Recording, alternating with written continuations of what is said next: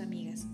Así le hice yo hace tres años y me enganché con... Aquí podemos agregar el nombre del one night que tuviste. Está conmigo por lástima. Es que soy tan tonta, tan poca cosa, que no lo merezco. Míralo, está guapísimo, es muy inteligente. De seguro está conmigo, pero tiene otra. Me la paso revisando su celular. Antes lo dejaba junto al buró y no había ningún problema. Ahora lo esconde y se lo lleva al baño. Yo te puedo que está mensajeando con otra. Los ex no pueden ser amigos. No tardan en acostarse con ella. Soñé que me engañaba y estuve todo el día enojada con él. Es que fue y se sintió tan real. Las frases anteriores pueden ser de terror para nosotras, o tal vez te dieron risa. Algunas están llenas de culpa y otras de vergüenza. Y que si bien nosotras las hemos vivido y cerramos los ojos para recordar, podemos volver a sentir pena otra vez. O incluso puedes llorar porque han sido situaciones demasiado fuertes. ¿Te has identificado? Hola chicas, bienvenidas a un episodio más de La Idea del Amor. Mi nombre para quienes aún no me conocen es Eliana Ruiz y hoy vamos a hablar un poco de lo que son los celos reactivos y los celos patológicos. Si quieres saber en dónde te encuentras tú y tu pareja, quédate a escuchar.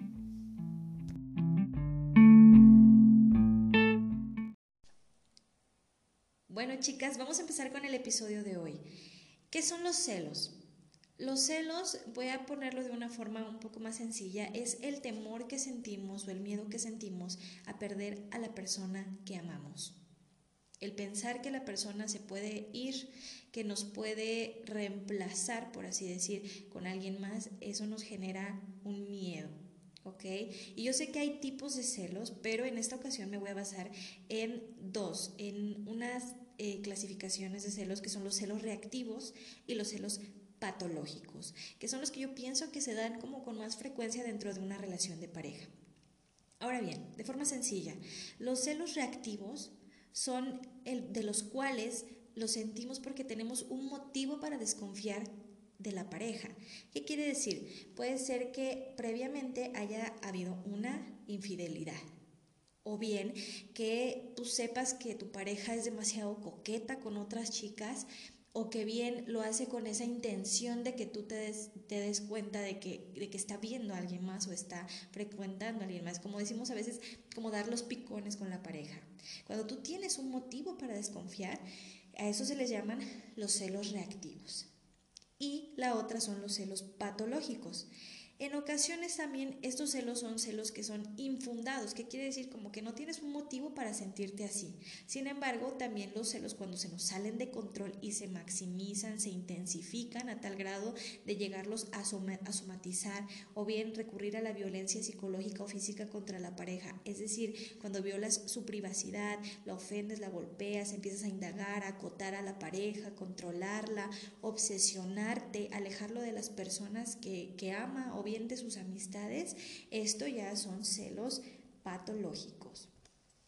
Y bien, los celos comienzan por esos sentimientos de culpa o de vergüenza sobre uno mismo, sobre una misma, porque son pensamientos que aparentemente tienen una lógica dentro de tu cabeza, es eh, como les mencionaba en los ejemplos de la introducción, que decimos es que soy demasiado tonta o tal vez soy fea, mi pareja es muy bonita, es muy guapa y yo no soy suficiente, Ok, estamos hablando de una fractura de autoestima, claro que sí, pero también del discurso que te das a ti misma, de cómo tú te percibes y a veces esto no es real. Aparentemente nuestra mente es algo lógico, pero si tú ya piensas bien las cosas es como algo irreal. Y en ocasiones, en ocasiones también te encuentras comparándote con alguien más. En este caso, ese, ese objeto en donde tú te sientes con ese temor, esa persona que tú piensas por la cual te pueden reemplazar y empiezas a competir en tu imaginario. Entonces tú te encuentras insuficiente o también piensas que en algún momento eh, la pareja ha cometido una infidelidad, miente y dentro de esa conciencia tú te ves reflejada, tú te ves proyectada y también encuentras culpa. Como lo decía también en un ejemplo de la introducción, esa parte de yo lo hice hace tres años y ahora resulta que, que me sé cómo las movidas y sé cómo, cómo lo puede hacer, porque dentro de tu imaginario tú ya te armaste un plan súper maquiavélico, una estrategia en donde tú engañas a tu pareja o de las formas en cómo te puede engañar y tú ya piensas que la pareja lo está realizando. Es como que lo traes de ese imaginario a la realidad. Y también puede ser por ese sentimiento de culpa, por estar imaginando eso de tu pareja y que también sea parte del autocastigo. Ahora bien, ojo con esto. Yo sé que a veces hay obviedades, eh, creo que ya lo he mencionado en algún otro episodio, en donde claro que vas a sentir estos celos reactivos, porque a veces la pareja, como te dije, te da picones, coquetea, eh, o bien hay un engaño de por medio, ya te diste cuenta, encontraste los mensajes, eh, hay justificación para esto, ojo, no para el actuar, sino para sentirte de esta forma. Y entras en un terreno donde tienes que decidir si te quedas o te vas de esta relación. Recuerda que cuando hay una y tenemos un episodio en la primera temporada eh, referente a la infidelidad. Cuando tú te encuentras en una situación de decidir si te vas o te quedas, es, ok, si tú no crees que eres capaz con de esta situación de poder superarlo con tu pareja, mejor vete, retírate.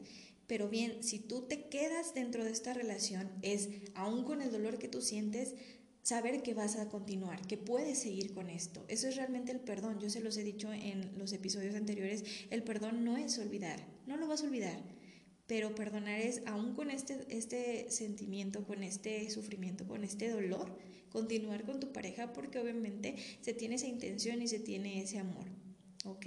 Entonces, el decidir si tú te quedas con una persona que te ha mentido o que ha engañado eh, que, y que también en algún momento no le interesó como tu estabilidad emocional. Más si es como un patrón, es algo que es repetitivo y frecuente, que te engaña una, dos, tres, cuatro veces, entonces como que ya es momento de que tú también pongas tus pies en la tierra y que si a tu pareja no le interesa tu estabilidad emocional, tú tomes una decisión.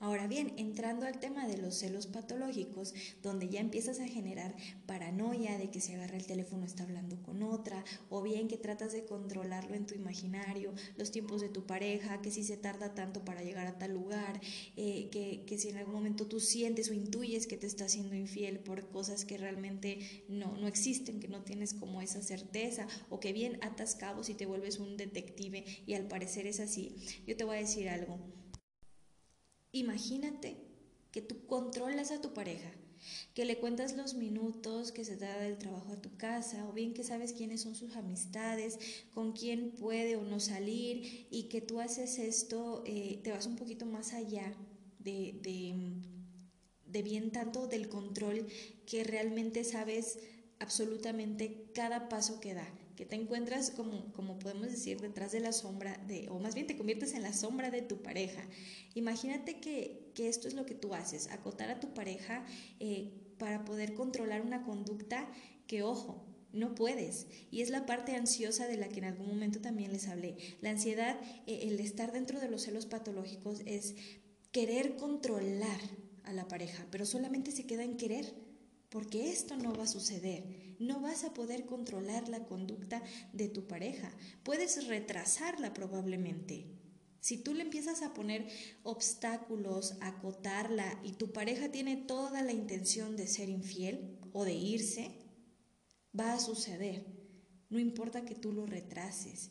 Si tú empiezas a acotar a tu pareja, únicamente pones trabas que no te van a permitir conocerlo, no te van a permitir saber cómo va a actuar, por ejemplo, con esa chica con la que tú piensas que te va a engañar, si tú le empiezas a prohibir que la vea, si le empiezas a prohibir que le hable, no sé, si le empiezas a poner esas trabas de las cuales yo te hablo, no vas a saber cómo se va a comportar. No vas a saber, puede, puede suceder, suceder dos cosas. Si tú tienes como esa intuición en tu imaginario de que te va a engañar, puede que te engañe o puede que no. Puede que se vaya con ella o puede que no. Pero si tú pones trabas y de verdad se va a ir con esta persona o de verdad te va a ser infiel con esta persona, únicamente estás retrasando lo inevitable y estás perdiendo ese tiempo.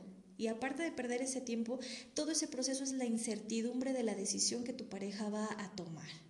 Lo he dicho en otros episodios, la infidelidad, así como el amor, es una decisión. Entonces, solamente vas a estar, eh, si en algún momento fuese la otra opción, en donde no lo hace, solamente vas a estar arruinando la relación que tienes con esa persona. Y solo vas a vivir en constante angustia y desequilibrio emocional. Vas a vivir con esa ansiedad todo el tiempo, fantaseando que tu pareja se puede ir de tu lado. Y muchas veces este tipo de acotamientos eh, con la pareja nos causan estos secuestros emocionales también hacia esa persona. Termina después de todo esto, después de a veces explotar, la pareja termina yéndose. Y no porque se vaya con otra persona, sino porque tampoco puede con la ansiedad y con esos miedos que le estás compartiendo y que seguramente también le están desgastando. Entonces, mm, en algún momento les he hablado de la profecía autocumplida, ¿no? Que tanto decimos que me va a engañar, me va a engañar, me va a engañar y termina engañándote. O bien se va a ir, se va a ir, se va a ir y termina yéndose. A veces eh, no es tanto que orilles a la persona, sino que las situaciones, el contexto que tú haces que viva tu pareja, hacen que también la pareja tome decisiones. Recordemos que somos seres individuales. A veces cuando estamos dentro de una relación se nos olvida que seguimos siendo libres, que tenemos esa oportunidad de elegir y que si en algún momento implementamos esos celos que a veces se piensa que son el pegamento, ¿no? A veces se romantiza mucho los celos de... Em, es que me cela porque me ama, ay, qué bonito que, que muestre ese interés por mí o que reactive el interés por la persona. Si en algún momento estos celos se vuelven eh, de esta forma patológicos o en algún momento se fractura también la confianza y no se está dispuesto a repararse, es algo que lejos de unir tu relación, obviamente te va a alejar de tu pareja. Entonces, si tú ya viste que eres celosa y que de plano se te sale de control, yo te invito a que dejes de hacer esas suposiciones y dejes de autolastimarte emocionalmente. Y también que dejes de desestabilizarte y de desestabilizar a tu pareja. Deja de rumiar. Claro que se puede. Habla con tu pareja, comunícalo, comunica eso que te da miedo, pídele que te colabore en lo que tú trabajas esa herida de la infancia y realmente hazlo, por favor, recurre a un profesional de la salud, alguien que te contenga y que te pueda centrar, que te pueda dar esa guía profesional. No hagas responsable a tu pareja de ti. No es lo mismo pedirte que te apoye eh, o que deje, a que deje de hacer cosas o no, o no, o vas bien cosas que, que en algún momento te dan una aparente paz a ti, pero que al final estás acotando a tu pareja y lo estás haciendo responsable de un peso que no le corresponde. Recuerda siempre que el amor no es imposición.